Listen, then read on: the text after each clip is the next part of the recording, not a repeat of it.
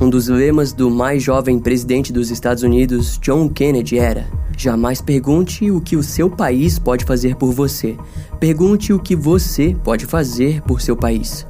Ao entrar no poder, ele procurou trazer a antiga América das Cinzas, onde lutaria para que o país se tornasse conhecido por sua busca pela revolução dos direitos humanos. Em uma lista de pessoas mais admiradas do século XX, John ficou em terceiro ao perder apenas para Martin Luther King e Madre Teresa de Calcutá. Mas fato é que todos nós já sabemos, ele infelizmente foi interrompido de seus objetivos. Era por volta do meio-dia e meio do dia 22 de novembro de 1963, quando John Kennedy foi assassinado enquanto desfilava pelas ruas da cidade de Dallas em um carro aberto. O assassino, Lee Harvey Oswald, foi preso 80 minutos depois do crime. Ele alegou ser inocente, mas acabou também sendo assassinado por um outro homem comum e totalmente imprevisível.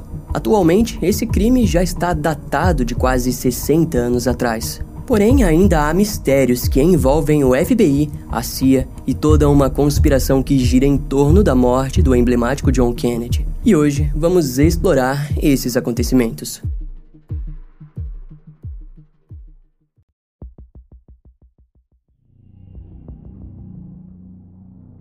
Após o assassinato de John Kennedy e a prisão do suspeito, o promotor distrital Henry Wade fez uma coletiva de imprensa na sede da polícia de Dallas. Vários repórteres fizeram diferentes tipos de perguntas sobre o paradeiro do assassino do presidente. Em algum momento, Henry mencionou que o suspeito Lee Oswald tinha como motivação para o crime os seus princípios como um membro do Comitê Cuba Anti-Castro. Ao dizer aquilo, um dos jornalistas o corrigiu e o informou que o criminoso na verdade pertencia ao Comitê Cuba Pro-Castro. Na época, o presidente Fidel Castro era considerado um defensor nato do socialismo e um lutador anti-imperialismo e do humanitarismo, garantindo assim a independência de Cuba do imperialismo estadunidense. Mas ele também foi acusado de múltiplas violações de direitos humanos pelo governo estadunidense. De qualquer maneira, o foco está naquele jornalista que corrigiu Henry. Ele seria visto novamente na sede da polícia, onde Lee Oswald estava prestes a ser transferido para a prisão do condado. Enquanto a multidão de jornalistas, fotógrafos e policiais cercavam o criminoso, aquele jornalista ganhou espaço e, portando uma Colt Cobra .38, disparou na direção do abdômen de Lee. O disparo foi fatal. No momento do ocorrido, as emissoras de TV transmitiram ao vivo e milhões de telespectadores viram o assassino de John Kennedy sendo morto. O atirador foi imediatamente preso pela polícia e identificado como Jack Ruby. Várias testemunhas e jornalistas próximos ouviram ele dizer que estava ajudando a cidade de Dallas e a morte de Lee pouparia a primeira-dama de futuros novos atentados. Na delegacia, o atirador explicou que o crime foi impulsivo, pois só agiu porque a oportunidade se apresentou em sua frente e nem considerou um motivo para o ato. Após o tiroteio, controvérsias começaram a surgir sobre o envolvimento de Jack na máfia americana. De acordo com Frank Sheeran, um funcionário acusado de ter vínculo com a máfia, Jack teria recebido a missão de encontrar policiais que estavam dispostos a assassinar Lee enquanto ele estava sob custódia. Mas, ao fracassar, ele teve que supostamente finalizar o trabalho de uma forma ou de outra, caso contrário, perderia sua vida. A conspiração seguiu adiante ao trazer informações de que Jack na verdade aplicou uma queima de arquivos e de que tanto ele quanto Lee faziam parte da mesma máfia responsável pelo assassinato do presidente. Em resultado disso, o presidente substituto Lyndon Johnson criou em novembro de 1963 a Comissão Warren, que tinha como objetivo investigar a morte de John Kennedy. A investigação também comprovou que o jornalista que corrigiu o promotor distrital no dia do coletivo de imprensa após a prisão de Lee era, na verdade, Jack Ruby. Em poucos dias, ele acabou roubando toda a atenção de todas as agências de investigação dos Estados Unidos, o fazendo ser investigado da cabeça aos pés. De acordo com o relatório da comissão Warren, Jack Ruby nasceu como Jacob Hubstein, em sua casa, os Rubstein não eram uma família unida e estavam constantemente lidando com conflitos. Os pais de Jack, Joseph e Fanny eram agressivos um com o outro, motivo pelo qual acabaram se separando.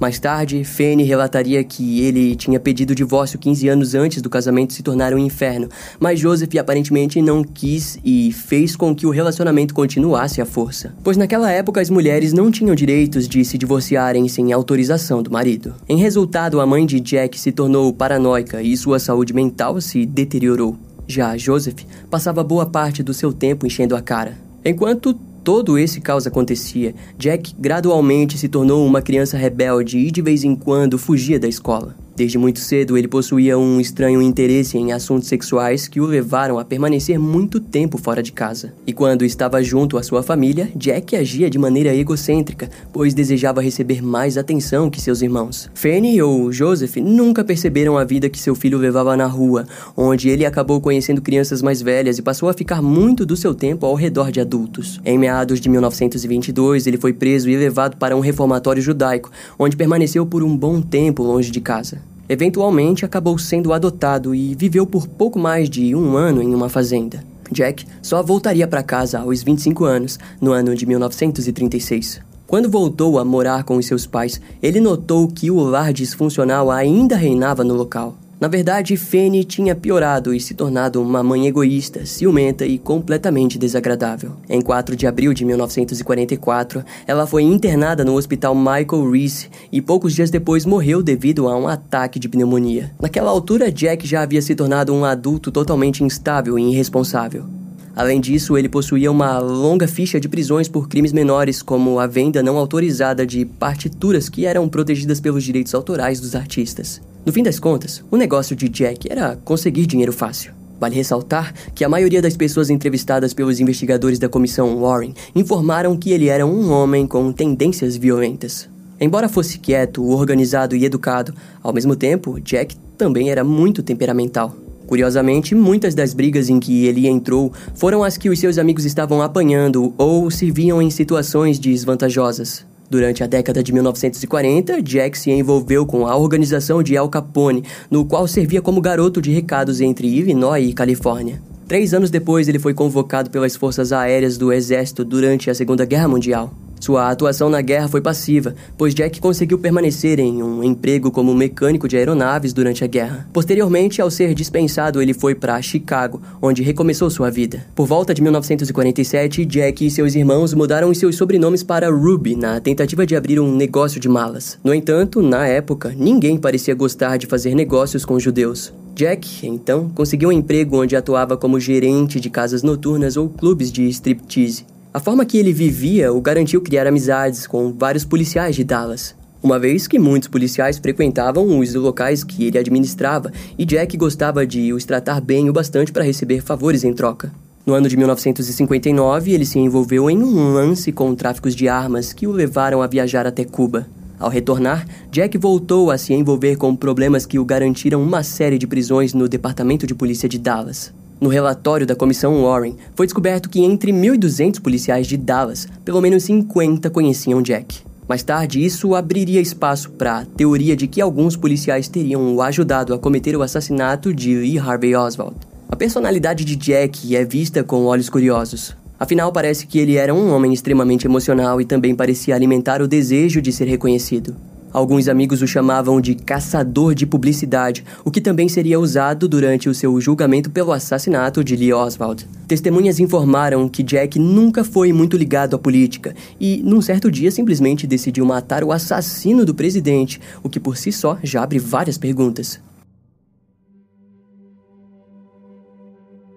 O corpo do 35º presidente dos Estados Unidos, John Kennedy, foi transferido para a ala leste da Casa Branca, onde permaneceu por alguns dias. Em 24 de novembro de 1963, uma carruagem puxada por cavalos da Casa Branca levou o seu caixão até o Capitólio de Washington, onde o seu velório aconteceu em público. No dia seguinte, o funeral contou com mais de 90 representantes de vários países. Por fim, o corpo foi enterrado no Cemitério Nacional de Arlington. Como dito mais cedo, sua morte resultou na criação da Comissão Warren, que conseguiu definir alguns pontos. Em especial sobre a conspiração, foi definido que nem Lee Harvey Oswald e nem Jack Ruby estavam ligados a atos conspiratórios. Para as autoridades, ambos tiveram motivos isolados para cometerem seus crimes. Mas o que explicaria o ato de Lee Harvey disparar contra John Kennedy? Ao longo de sua vida, Lee Harvey Oswald passou por mais de 22 cidades diferentes. O motivo estava no fato de que sua mãe nunca teve condição de criá-lo.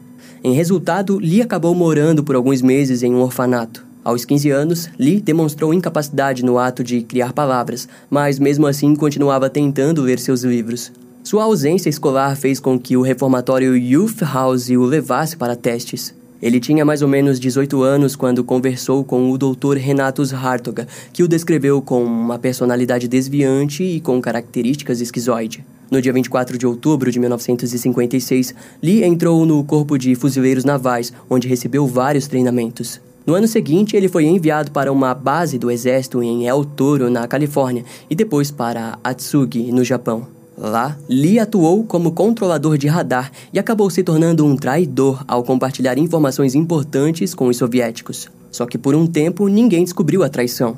E durante esse momento de sua vida, Lee se envolveu em acidentes estranhos. Primeiro, ele disparou o rifle em seu próprio ombro e também brigou com um sargento. Mais tarde, foi punido ao estar servindo de sentinela nas Filipinas e sem motivo algum disparar contra a selva da base. Em outubro de 1959, Lee planejou uma fuga. Para isso, buscou uma dispensa obrigatória ao alegar que sua mãe estava doente. Contudo, aquilo só fazia parte do seu plano. Foi então que ele viajou para a União Soviética. Ao passar pela fronteira finlandesa soviética, Lee demonstrou anseio por se tornar um cidadão soviético. Mas ele não conseguiu o visto necessário, resultando num surto que o fez cortar seus pulsos em uma banheira de quarto de hotel. Ao se recuperar, Lee visitou uma embaixada dos Estados Unidos em Moscou, onde apresentou o seu desejo de não ser mais americano. Em seguida, buscou os militares da Rússia e informou que possuía informações de seus interesses. Posteriormente, os Estados Unidos descobriram a traição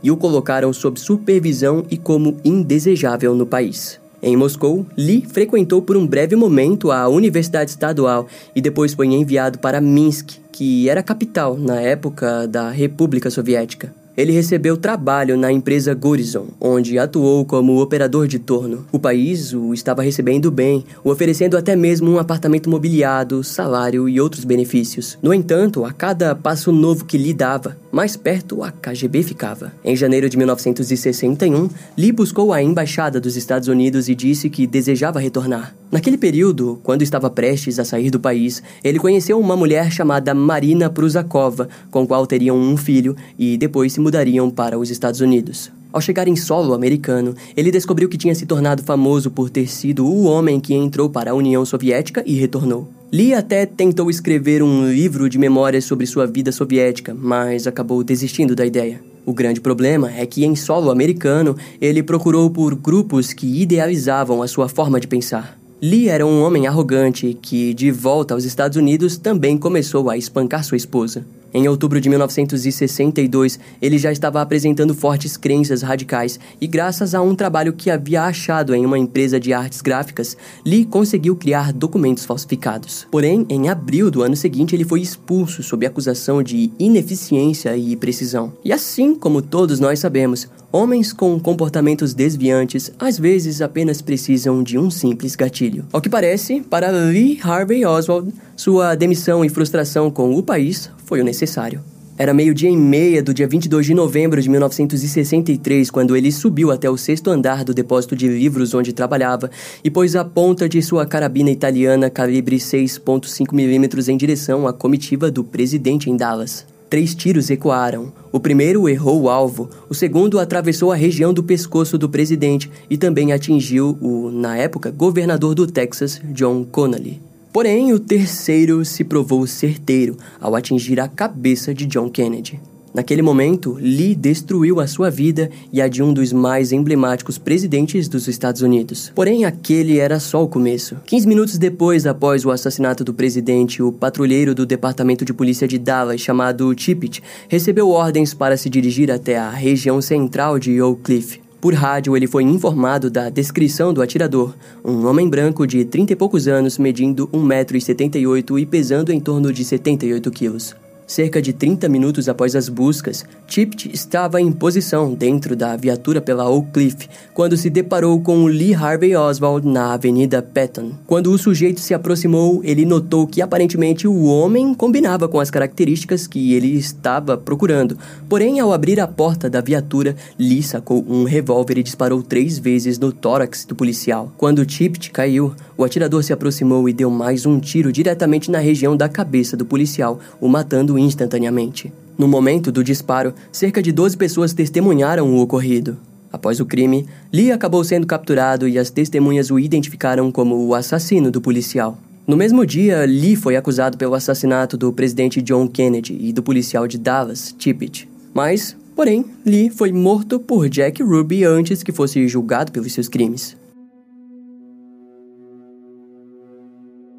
Agora, em interrogatório, Jack Ruby disse que era um verdadeiro admirador do presidente John Kennedy. Ele contou aos investigadores que a angústia da perda o levou à insanidade. Desse modo, ao ver Lee Oswald, não havia mais nada que ele pudesse fazer a não ser vingar o seu herói.